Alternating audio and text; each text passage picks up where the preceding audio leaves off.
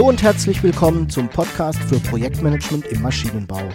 Das ist der Podcast für Menschen, die technische Produkte entwickeln. Aus der Praxis für die Praxis.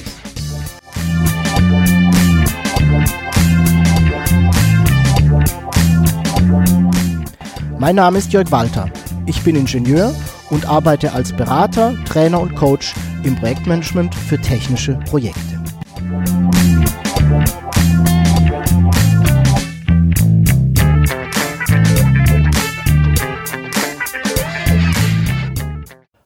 Und herzlich willkommen zum Podcast für Projektmanagement im Maschinenbau. Ich freue mich sehr, dass du auch heute wieder dabei bist. Ich hoffe, du hattest eine erfolgreiche Zeit und bist mit deinen Projekten gut vorangekommen.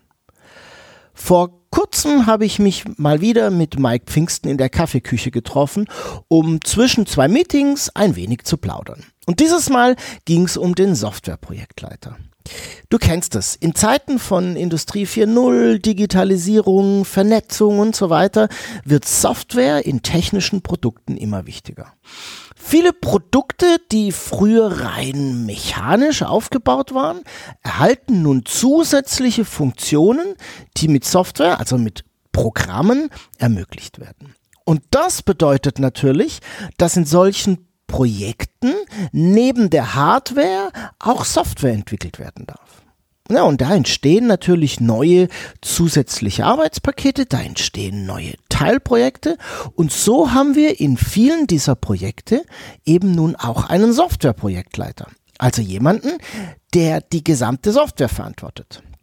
Mike hat in seiner Karriere als Troubleshooter viele solcher Projekte mit hohem Softwareanteil erlebt und auch geleitet und dadurch natürlich auch einen ganz speziellen Blick auf die Rolle des Softwareprojektleiters. Hm, du darfst gespannt sein, was wir beide dazu so zu sagen haben. Los geht's. Hallo Jörg. Hey Mike, wie geht's dir? Ja, ganz gut soweit.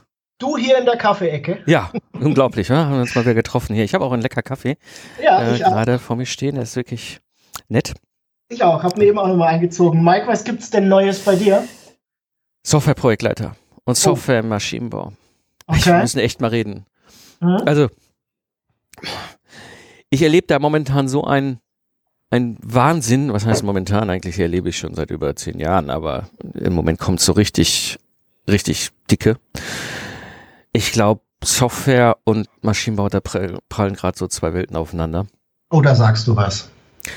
Und ähm, ja, also ich, ich, ich würde das gerne mal mit dir zusammenbringen. Weißt du, dieses wirklich mal, ne, ich komme ja jetzt mal so erst der Software und Embedded und IT-Ecke. Ja, wollte ich gerade sagen, ne? Du hast ja Software-Vergangenheit. Ja. Und du kommst ja so richtig aus dem guten alten Stahl- und Eisenmaschinenbau-Kontext. Ja, Öl, Öl, an den Fingern. Öl, äh, genau, genau. Öl an, oh Gott, ich hatte Hydraulik im Semester. Öl an den Fingern. Was, äh, Hydraulik, äh, äh, ein Semester Hydraulik, äh, äh, äh, wer ist es noch? Hydraulik und, und, und, und Strömungslehre. Ja, ja, okay. Oh. Ja.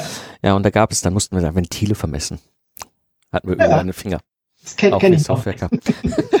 ich habe im Studium ähm, Verbrennungs-, also ähm, Benzinmotoren an Prüfständen betrieben und quasi einmal in der Woche das komplette Ding zerlegt, wieder aufgebaut, andere Einstellungen. Ähm, also ich habe so zwei Jahre meines Lebens an der Uni bin ich mit schwarzen Fingern rumgelaufen. Geil. ja. ja, aber das bringt mich doch eigentlich zu dem Punkt, wo ich echt heute mit dir mal drüber reden muss. Also, ähm, um mal so ein bisschen den Kontext zu geben. Als ich damals 2000 fertig war mit meinem äh, Studium, ne? Mhm. Mechatronik, Systemingenieur, ja. und ich kam ja schon ursprünglich aus dieser ganzen Embedded Software-Ecke vorher in meiner Lehre und jetzt bin dann auch im Sommer 2000 äh, wieder in ein Embedded Projekt, ne, System mhm. für ein Automobil, mhm. äh, reingefallen, ja, stolpert, mhm. ja, also quasi wieder hacken, wie wir das so kannten. Mhm. Ähm, da hatten wir die Situation, wie, ne, überleg mal, das ist jetzt schon bald 18 Jahre her. Ähm, es gab so drei Fraktionen. Es gab so die alten Softwerker, so die alten, so die richtig alten Hasen. Die noch mit Lochkarten programmiert die, Genau, die haben mit Lochkarten programmieren gelernt und die konntest du mhm. Ein Hexcode-Ausdruck geben. Ne? Also ich weiß mhm. nicht, wer von euch oder du mal noch früher ein C64 und die C64-Zeitschrift hatte. Da konnte man ja, sich die Programme abtippen. Ja, das waren ja, ja dann diese einfach diese Wüste von Hexzahlen. Mhm. Mit der Prüfsumme. Mit der Prüfsumme, ja genau, mit der Prüfsumme, so. Ja. Und das sind die Freaks, den konntest du deinen Code geben, deinen Assembler-Code und dann hat er da drauf geguckt, wie bei diesem C64-Ausdruck und hat gesagt, da unten, da ist ein Sprungfehler. Mhm. Und ich guck da drauf und denk so, wo ist überhaupt okay. der Sprungbefehl? Ja? ähm, so, das war so die eine Gruppe. Mhm. Das waren auch, das, die waren in ihrer Disziplin absolut unschlagbar. Dann gab es die Fraktionen, ich sag mal, die keine, keinen Software-Background hatten, also Konstrukteure, Hardwareentwickler, mhm. Manager, meistens ja in unserem Kontext sind sie ja meistens ursprünglich auch mal irgendwann in ihrer fachlichen Disziplin geworden und sind dann in die Führungsebene gegangen. Also mhm. all die jetzt irgendwie alles Mögliche an Vergangenheit haben im Engineering, mhm. aber eben nicht Software. Mhm. Und dann gab es uns, wir Jungspunte, Absolventen von der Uni. Mhm. Und ich sag dir eins, äh, Embedded Software im Automotive am Anfang der 2000er Jahre, das war wilder Westen. Kann ich mir gut vorstellen, ne? Das war so richtig. Wir sind da, wir haben da gemacht, ne? Es gab gerade so ein paar Technologiesprünge zu der Zeit. Mhm. Ja, also erstmal gab es den Grundsatzsprung, ja, ist jetzt weg von die Software ist nur irgendwie im Autoradio oder so oder vielleicht im, im, im, im, Dashboard, also ne, im Tachoanzeiger. Ja. Sondern wir können die jetzt auch miteinander vernetzen. Ja, ich kann das Motorsteuergerät an das ABS-Steuergerät, ans Dashboard, an, das, an die Dachbedieneinheit dran stöpseln und die können miteinander reden. Ja, mhm. das, war so das eine. Ja. Und damit verbunden eben halt einfach auch plötzlich die, die, die Erkenntnis, vor allem in der Fraktion der ja, Ahnungslosen wäre jetzt doof. Ähm, in der Fraktion nicht der nicht softwareaffinen oder softwareerfahrenen. Gruppe. Mhm. Ähm, hoppala, wir können jetzt plötzlich neue Funktionalitäten in dem System erzeugen, ja. die wir vorher aufgrund von physikalischen Grenzen nicht konnten. Mhm. Oder es war zu teuer.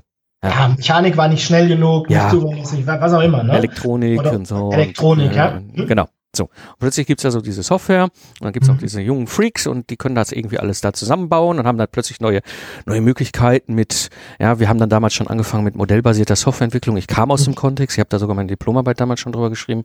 Okay. Ähm, Autocode-Generierung, was es da alles nicht gab. Ja, Wahnsinn. Ja, es gab, es ist geil. Es war, hat Spaß gemacht. Aber du merktest auch diesen Clash of Culture. Mhm. Ja, diese alten Hasen, diese alten die noch Assembler-Code und Lochkarten. Mhm.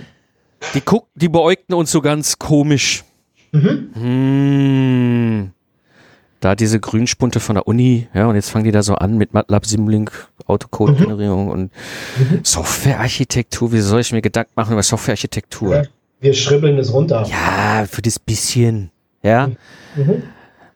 Ähm, und dann kam aber so relativ schnell die Erkenntnis, naja, das ist ja ganz nett, was wir da machen. Ne? Also man muss sich das mal vorstellen.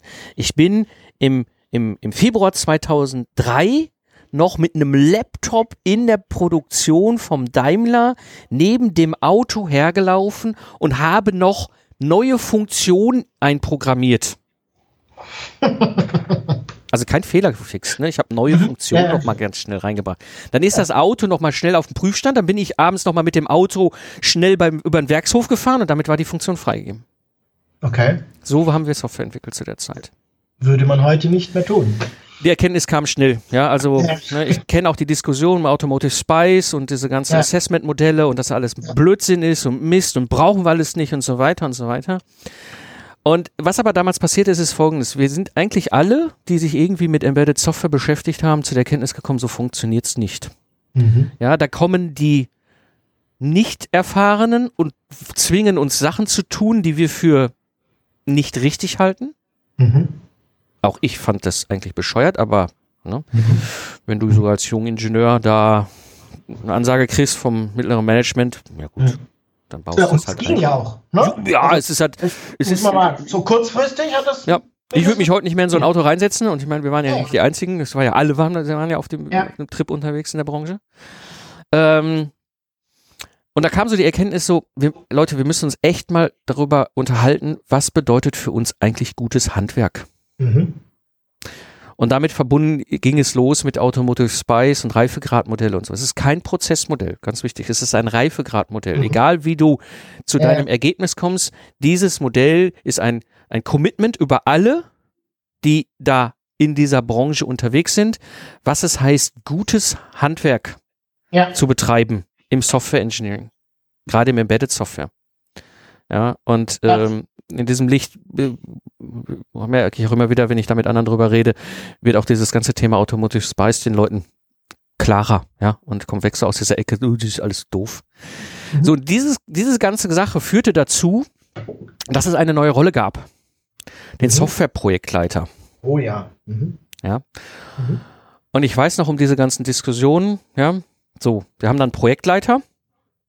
Wir waren ja auch keine großen Teams damals, ja. Mhm. Ähm, das, das, lass mal das gesamte Team, ne, weiß ich nicht, wir waren, glaube ich, fünf, sechs Konstrukteure, zwei Hardwareentwickler, vier Softwerker. Ja. So, jetzt soll plötzlich noch, jetzt, jetzt soll plötzlich einer von den Vieren, die bitte schön coden sollen, ja, auch noch Softwareprojektleiter sein. Wir haben noch einen Projektleiter. Und du hast natürlich dann ein Set an Leuten, die völlig unterschiedliche Ausbildungen haben, ja, ja. völlig unten und damit auch, ich sag mal, ähm, obwohl es alles Ingenieure sind, ähm, durchaus völlig unterschiedliche Denkmuster antrainiert bekommen haben während ja. ihrer Ausbildung. Ich glaube, das und auch ganz andere Erfahrungshintergrund haben. Ja. Also, und das ist, das ist so das, ähm, wo ich echt mit heute mit, mit dir darüber reden will, weil ich erlebe das, was ich damals, man überlegt sich mal auf der Zunge, vor 18 Jahren in der Automobilentwicklung mhm. äh, durchgemacht habe, persönlich, mit allen und? Schmerzen und äh, er Erfolgen. Ähm, Gerade so im klassischen Maschinenbau. Mhm. Die entdecken ja. plötzlich so, hopp, da geht mehr. Mhm. Ja, also das Thema, im Moment wird ja die, dieses Thema Industrie 4.0 mhm ähm, durch, durch die Flure getragen oder gejagt, sag ich mal. Ich mhm. verwende jetzt bewusst den Begriff Sau nicht. Darf's ruhig.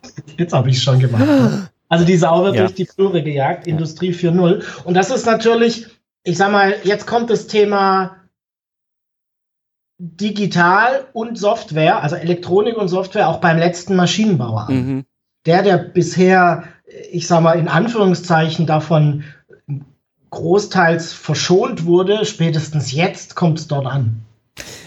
Ja, und und mhm. dieses Thema, hui, wir haben da jetzt auf einmal, äh, wir brauchen jetzt andere Fähigkeiten im Projekt, ne? also ähm, Leute, die programmieren können, Leute, die Hardware entwickeln können, Leute, die in Systemen denken können. Ne? Mhm. Ähm, und dann brauchen wir, und dann stellen wir auf einmal fest, der klassische Projektleiter, also so, so Typen wie ich, die sind vielleicht gar nicht so gut geeignet, Softwareprojektleiter zu sein.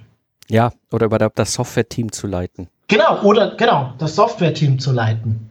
Und ich, ich habe da auch schon, schon seit Jahren eine Hypothese, warum. Mhm, ich erinnere mich gerne auch zurück an die Zeiten damals noch 2002, 2003. Ich hatte einen A-Projektleiter, das war ein Maschinenbauer. Ein sehr open-minded, ein guter Freund bis heute. Mhm der hat ganz schnell für sich festgestellt, wenn ich irgendwie eine Frage habe zum System oder zur Software, dann renne ich zum Mike und frage den. Mhm. Ja, weil er etwas für sich erkannt hat. Es gibt einen kleinen, aber ganz feinen Unterschied zwischen im, in den verschiedenen Fraktionen im Engineering mhm. zwischen Maschinenbau und Elektronik und Software. Mhm. Der kleine feine Unterschied ist, wenn ich als Konstrukteur etwas baue oder als Hardwerker etwas zusammenlöte, ja, ist mhm. mein Ergebnis deterministisch. Ja. Mhm. Das mhm. bedeutet, wenn ich zu viel Kraft auf das System gebe und es wird es irgendwann brechen. Mhm. Ja, ich habe da halt einen Hebel, gebe ich Kraft drauf, ja, irgendwann ist der Hebel ab. So. Mhm. Der Hardwerker kennt das auch, ne? Bisschen zu viel Spannung auf dem Kondensator, macht's puff, ja, dann gibt ein paar schöne Räufwölkchen, dann stinkt's einen halben Nachmittag im Entwicklungszentrum, aber das ist sehr deterministisch. Es mhm. kann brechen. Ja. Ja. Und es ist berechenbar auch. Es ist ne? berechenbar. Also, ich kann es in die Hand nehmen, ich kann es begreifen im wahrsten ja. Sinne des Wortes. Ja, ja ich kann es ja. nehmen und sagen so, Alter, der Biegeradius am Stecker ist aber zu klein. Ja. Den kriege ich doch gar nicht da rein.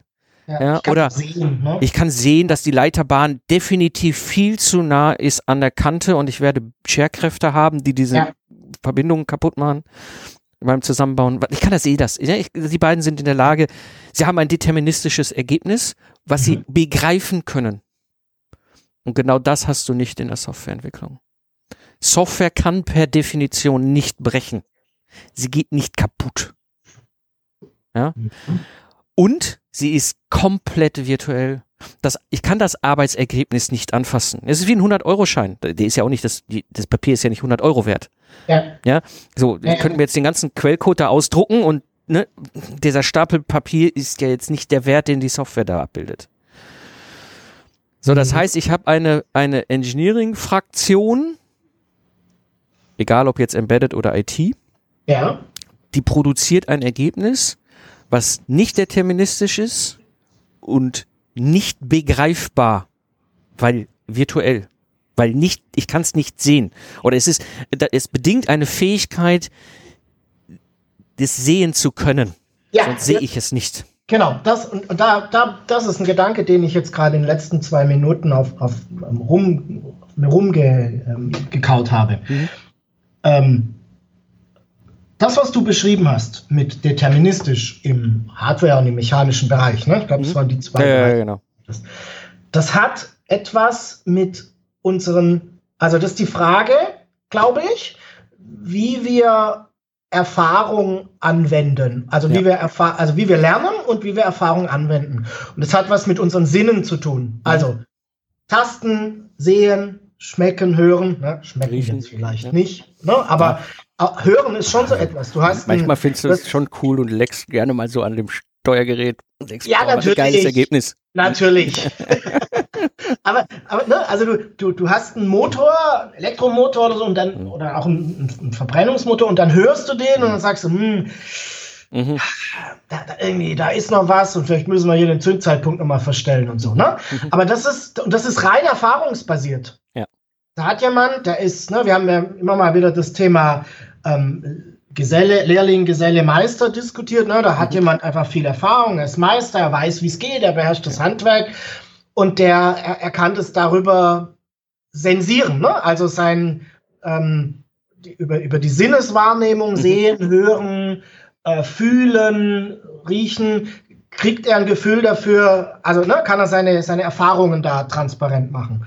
Bei Software ist es irgendetwas anderes. Ich weiß nicht, ich verwende jetzt vielleicht mal ein bisschen ins Ungerade diesen siebten Sinn. Ne? Ja, also ist es eher, eher eine, eine intuitive Geschichte. Mhm. Ähm, das, was du sagtest, ne? der, der erfahrene ähm, Softwareentwickler, der Haudegen, der, der irgendwann schon mal die ersten Programme mit Lochkarten gemacht hat, der sieht es einfach und er weiß, wo er da hingucken muss und er sieht bestimmte Unplausibilitäten mhm. vermutlich, ne? Irgendetwas, was mhm. ihn dann dorthin führt. Also ich glaube, dass es schon möglich ist, das in, im Softwarebereich zu übertragen, aber es ist, es braucht eine andere, einen anderen Sinn, eine andere Fähigkeit, wie auch immer. Du merkst, ich, ja. ich ja, ja, ja. Mir jetzt gerade so ein bisschen das greifbar zu machen. Ja, aber es ist auf dem Punkt, du bist auf dem Punkt. Es ist so. Also jetzt, wo du es drüber redest, ist es so. Wir, die wir das alles da treiben, egal auf welcher Flugebene, ob, egal ob du jetzt ganz unten da irgendwie Code hackst oder Architektur und Design machst oder Software-Tests oder als Systemingenieure Software-lastige Systeme ja. auslegst, ähm, wir alle haben in irgendeiner Form ein Bewusstsein, einen Sinn entwickelt. Ja. Ich kann dir auch nicht als Systemingenieur bei einem, ne, der, der da Low-Level-Driver äh, zusammen programmiert, sagen, ja. ob der das gut oder schlecht macht, aber ich habe ein Gefühl. Ich sehe, mhm. ich sehe, was der macht, ich sehe vielleicht seinen Quellcode ja. oder ich sehe die Architektur und ich ja. sehe im Kontext die Architektur wirken oder das Design und kann, habe ein Bewusstsein dafür, dass da vielleicht was nicht in Ordnung ist. Ja. Ich meine, Mike, uns zwei geht's doch genauso. Ne? Also du, du warst lange Zeit als Troubleshooter unterwegs. Ich mache heute noch Interimsprojektleitung und auch Projektrettung. Wir gehen rein und ich weiß nach einem halben Tag, wo ich hingucken muss. Ja, ja. Ne? Also wo du stellst drei Fragen, bekommst drei Antworten und dann sagst, hm, okay, ich, ich habe eine Idee, wo ich nachgraben muss. Und, und ich glaube, und das ist, das ist gerade gerade das, was ich so aktuell im Maschinenbau, ne, erleben mhm. und damit meine ich die gesamte Maschinenbaubranche. Ja. Äh, egal welche welcher, welcher Bereich. Diese Firmen sind genau an diesem Moment, wie ich es damals Anfang der 2000er war. Da gibt es so ein paar alte Haudigen. Ja? ja. Weißt du, du kommst so, das sind ja keine großen Entwicklungszentren, wie ich sie kenne. Ja, du kommst da in ein, ein, ein Büro rein, ein größeres Büro, wo vielleicht 20 Leute drin sitzen. Ja, genau. Und dann sind da hinten in der Ecke so drei Kollegen mit Sandalen und Strickpulli und leicht angegrauten Haaren. Die haben die immer so, die haben die Software für die Steuerung in der SPS programmiert. Genau. So. Und jetzt plötzlich kommt es Cloud, Embedded, vernetzt, vernetzt ja. und dem Ganzen. Und jetzt brauchst du natürlich auch noch andere Handwerksgesellen bis hin zu Meistern im Softwarebereich. Ja. Du brauchst einen Softwarearchitekten, du brauchst einen Softwareprojektleiter, du brauchst einen Software-Systemtester, du, brauch, du, brauchst ganz andere Leute als diese zwei, drei, ja. seit 20 Jahren dort in der Ecke wohnenden ja. Kollegen. Ja. So, die beäugen das komisch aber die gesamte Rest des Büros, inklusive der Führung nach oben, beäugt das jetzt auch komisch. Ja, und die kommen da um die Ecke, diese neuen Kollegen, mhm. und machen da Dinge, die sind seltsam. Mhm. Und ich glaube, da ist. Andere Sprache? Ja, total. Ja. Denken anders. Ja. Kommunizieren anders. Auch untereinander. Mhm. Arbeiten auch anders. Ich weiß noch, was ich damals das erste Mal, als ich angefangen habe mit Post-it, meine Softwarearchitektur an so eine Wand zu zimmern, von den Kollegen aus der Hardwareentwicklung und aus der Konstruktion schräg angeguckt bin. Die gleichen, ja. ich weiß noch, ich bin ein Gesicht von einem Kollegen, der ist jetzt wahrscheinlich schon lange in Rente. Der guckte mich an, guckte diese, diese, diese ich hatte meinen gesamten also ich hatte immer dafür gesorgt, dass ich irgendwie eine Wand hatte an meinem Arbeitsplatz, weil ich brauche das Bild, ich ja. brauche den Platz.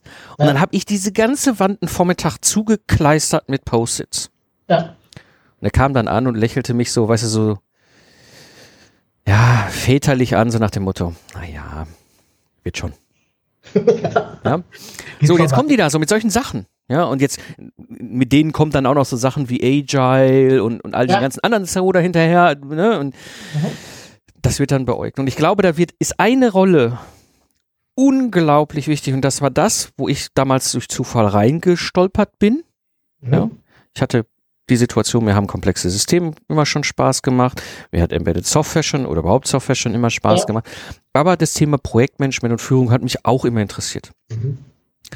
Und dann kam ja diese Automotive Spice und dieses, was heißt eigentlich gutes Handwerk und welche Rollen brauchen wir? Und dann poppte so erstmal eigentlich nur konzeptionell, offiziell gab es sie gar nicht ja, die Rolle des Softwareprojektleiters auf und dann bin ich sofort zu meinem Teamleiter und zu meinem Projektleiter und habe gesagt, ich habe da Bock drauf. Und die haben gesagt, komm, Mike, mach, mach mal, also die waren schon ganz cool eingestellt damals, ja. mach mal, solange du weiter die Arbeitsergebnisse programmierst, wie wir es im Terminplan stehen haben, kannst du von mir aus nebenher auch noch Softwareprojektleiter sein. Okay. Und die waren auch ganz froh, dass sich jemand dem Thema angenommen hat. Ja, der Projektleiter war total ja. begeistert. So, jetzt habe ich mal endlich den Mike, mit dem ich reden kann und nicht immer nur mit ja. ganzen, ganzen, diesen ganzen, diesen komischen Typen. Ich verstehe die ja nicht. Ja. ja? Ich muss denen sagen, so, ey, wir müssen am Freitag liefern und dann sagen die mir, so, hm, mein Compiler ist abgestürzt. So, nee, interessiert mich nicht. Ich, will, ich, ich, ich habe versprochen. Ja, mach. Ja, was ist überhaupt ein Compiler? ja. Ähm, und die waren ganz glücklich drüber. Und ich war ganz glücklich, weil ich hatte einen, eine Rolle, die mir Spaß machte, die so alle Dinge zusammenbrachte. Ne? Mhm. Und ich glaube, diese Rolle ist unglaublich wichtig, ähm, weil sie aus meiner Sicht mehrere Aspekte vereint. Ein Softwareprojektleiter kann mit dieser Fraktion reden. Ja. Ich bin als Softwareprojektleiter, sofern ich das Handwerk auch wieder erlernt habe und beherrsche, ne, auch da sind wir wieder beim Thema Handwerk. Ich kann mit denen reden. Ja, jetzt hatte ich natürlich den glücklichen Zufall, als, ne, da ich ja Mechatronik studiert habe und jedes Buch nur zum Drittel gelesen habe, ne, also Konstruktion, mhm. Elektronik und Software. Mhm. Ich konnte schon immer mit allen Fraktionen reden. Ja, mhm. und man, es gibt so ein ganz einfaches Beispiel, was ich immer ganz gerne nutze, ist, nehmen wir mal das Beispiel, ich komme zu dir als Maschinenbauer, als Konstrukteur und sag die Komponente. Mhm. Da hast du sofort ein Bild im Kopf. Ja. Jetzt gehe ich zu einem Kollegen aus der Hardwareentwicklung, ne, der Kollege, der die Elektronik macht, Leistungselektronik, was weiß ich auch immer. Ich sage zu dem immer die Komponente. Mhm. Da hat er ein Bild im Kopf. Das ist ein anderes Bild als du. Ja, definitiv. Aber er hat ein Bild. Ja. So, und jetzt gehe ich zu dem Kollegen in der Softwareentwicklung und sage die Komponente. Der hat auch ein Bild im Kopf. Mhm. Das ist aber nochmal ein ganz anderes Bild. Mhm. Ja? Das heißt, ein Softwareprojektleiter muss für mich als allererstes mal die Sprache der Kollegen in dem Softwarebereich sprechen können. Weil dieses Bild, was dieses, ja. was, ja, die Komponente, mal als Beispiel, ja. dieses Bild, was wir im Kopf haben, ist etwas, was ganz anders. Das ist wie dieses, dieser siebte Sinn. Ich habe mhm. da ein Bild vor Augen. Ich werde es nie physisch sehen. Ja. Wie die anderen beiden Fraktionen. Ja, ich muss mit denen reden können. Und ich bin in der Regel, wenn ich Softwareprojektleitung übernehme, auch in der Lage, mit diesen teilweise doch sehr eigenen Charakteren umzugehen. Ja, ich darf das mhm. sagen, ich komme aus der Szene und wir haben da manchmal echt super Experten, die sind schon manchmal, was Kommunikation angeht, so ein bisschen. Definitiv. Und das hat, ich glaube, das hat auch was mit Stallgeruch zu tun. Ne? Das also auch. Stallgeruch genau. heißt für mich aus dem, also ja. den gleichen Ursprung haben, die gleiche Sprache sprechen. Ja. Ähm, hat auch das, was du jetzt eben beschrieben hast, hat damit zu tun, den, den Typ Mensch, der sich da vielleicht mehr sammelt ne, mhm. oder dem sich dem Thema näher fühlt und dann natürlich so einen Beruf ergreift, ähm, zu verstehen und auch ja, seine Beweggründe besser zu verstehen. Mhm. Ne? Das ist das, das, was ich so unter dem Begriff Stallgeruch verstehe. Ja, ja stimmt. Ja. Das ist definitiv, ja. Stallgeruch ist ein wesentlicher Aspekt. Ja. Ähm, weil wir wissen, wenn du diesen siebten Sinn nicht hast, dann hast du auch den Stallgeruch nicht. Ja. Vice versa, hast du den Stallgeruch, hast du den siebten Sinn ja. oder die, diese Bewusstsein oder wie auch immer, diese Fähigkeit zu sehen.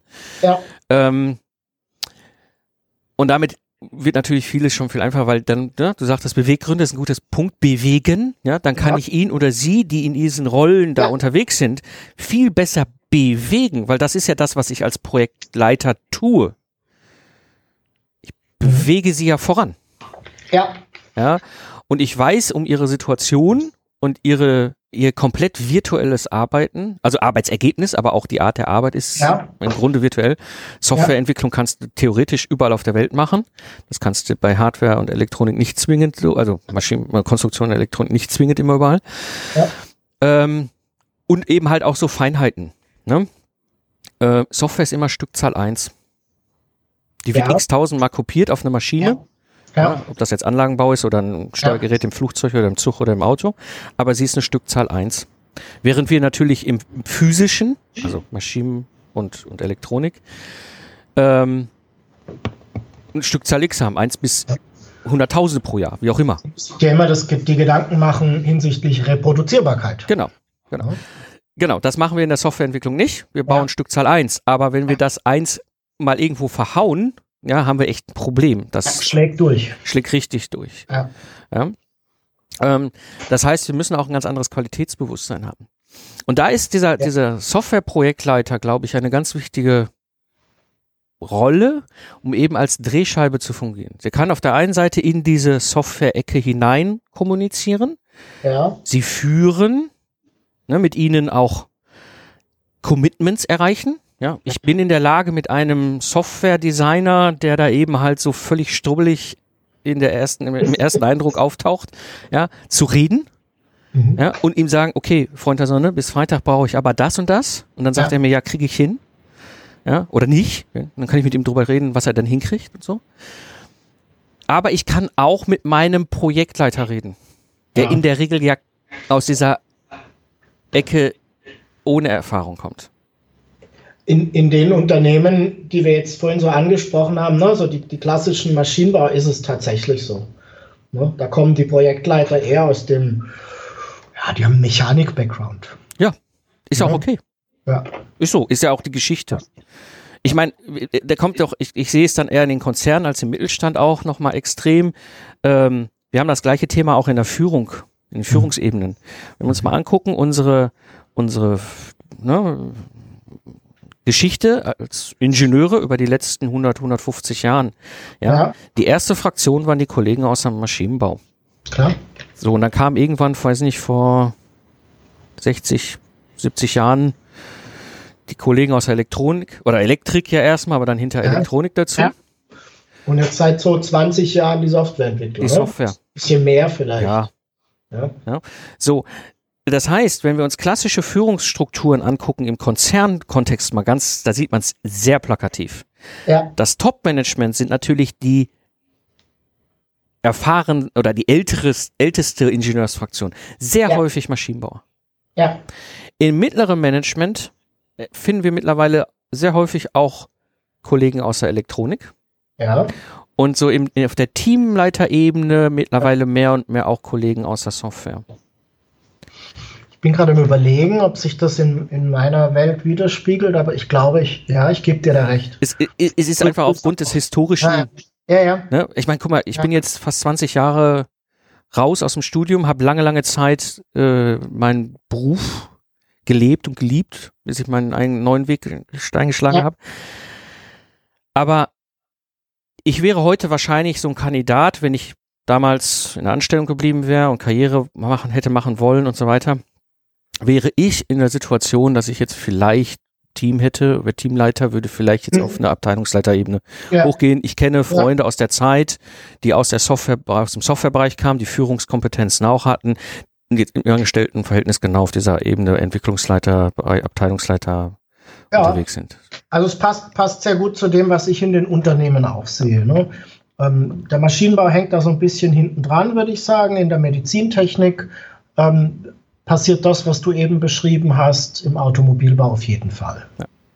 Ja. Und und, und für mich ist da der Softwareprojektleiter auch eine wesentliche Schlüsselrolle. Schlüsselkompetenzen ja. können wir gleich mal drüber reden, was er können muss, aber Schlüsselrolle, weil er redet nicht nur mit dem Software-Team, er redet nicht nur mit dem Projektleiter in seinem. Projekt, er redet in der Regel auch mit den Führungskräften, die typischerweise keinerlei Führungserfahrung haben, aber jemand brauchen, mit dem sie reden können. Weil mhm. die Fähigkeit zu reden ist, glaube ich, so der wesentliche Teil Kommunikation. So ein Softwareprojektleiter kann sich gerade ausdrücken. Das war der erste Teil meines Gesprächs mit Mike Pfingsten in der Kaffeeküche. Bald geht's weiter und du kannst den zweiten Teil unseres Gespräches anhören. Falls du Mikes Podcast ebenfalls interessant findest, dann findest du den Link dazu in den Show Notes. Ebenso wie alle anderen wichtigen Informationen und die Kontaktdaten von Mike. Die Show Notes dieses Mal findest du unter projektmanagement-maschinenbau.de slash pmmb 080. darfst mir auch gerne deine Ideen und Wünsche zum Podcast schreiben. Einfach eine E-Mail an jörg.walter@ projektmanagement-maschinenbau.de. Und wenn dir der Podcast gefällt, dann freue ich mich sehr über deine Empfehlungen an Freunde und Kollegen. Und ich freue mich über deine Bewertung bei iTunes. Den Link dazu findest du ebenfalls in den Shownotes.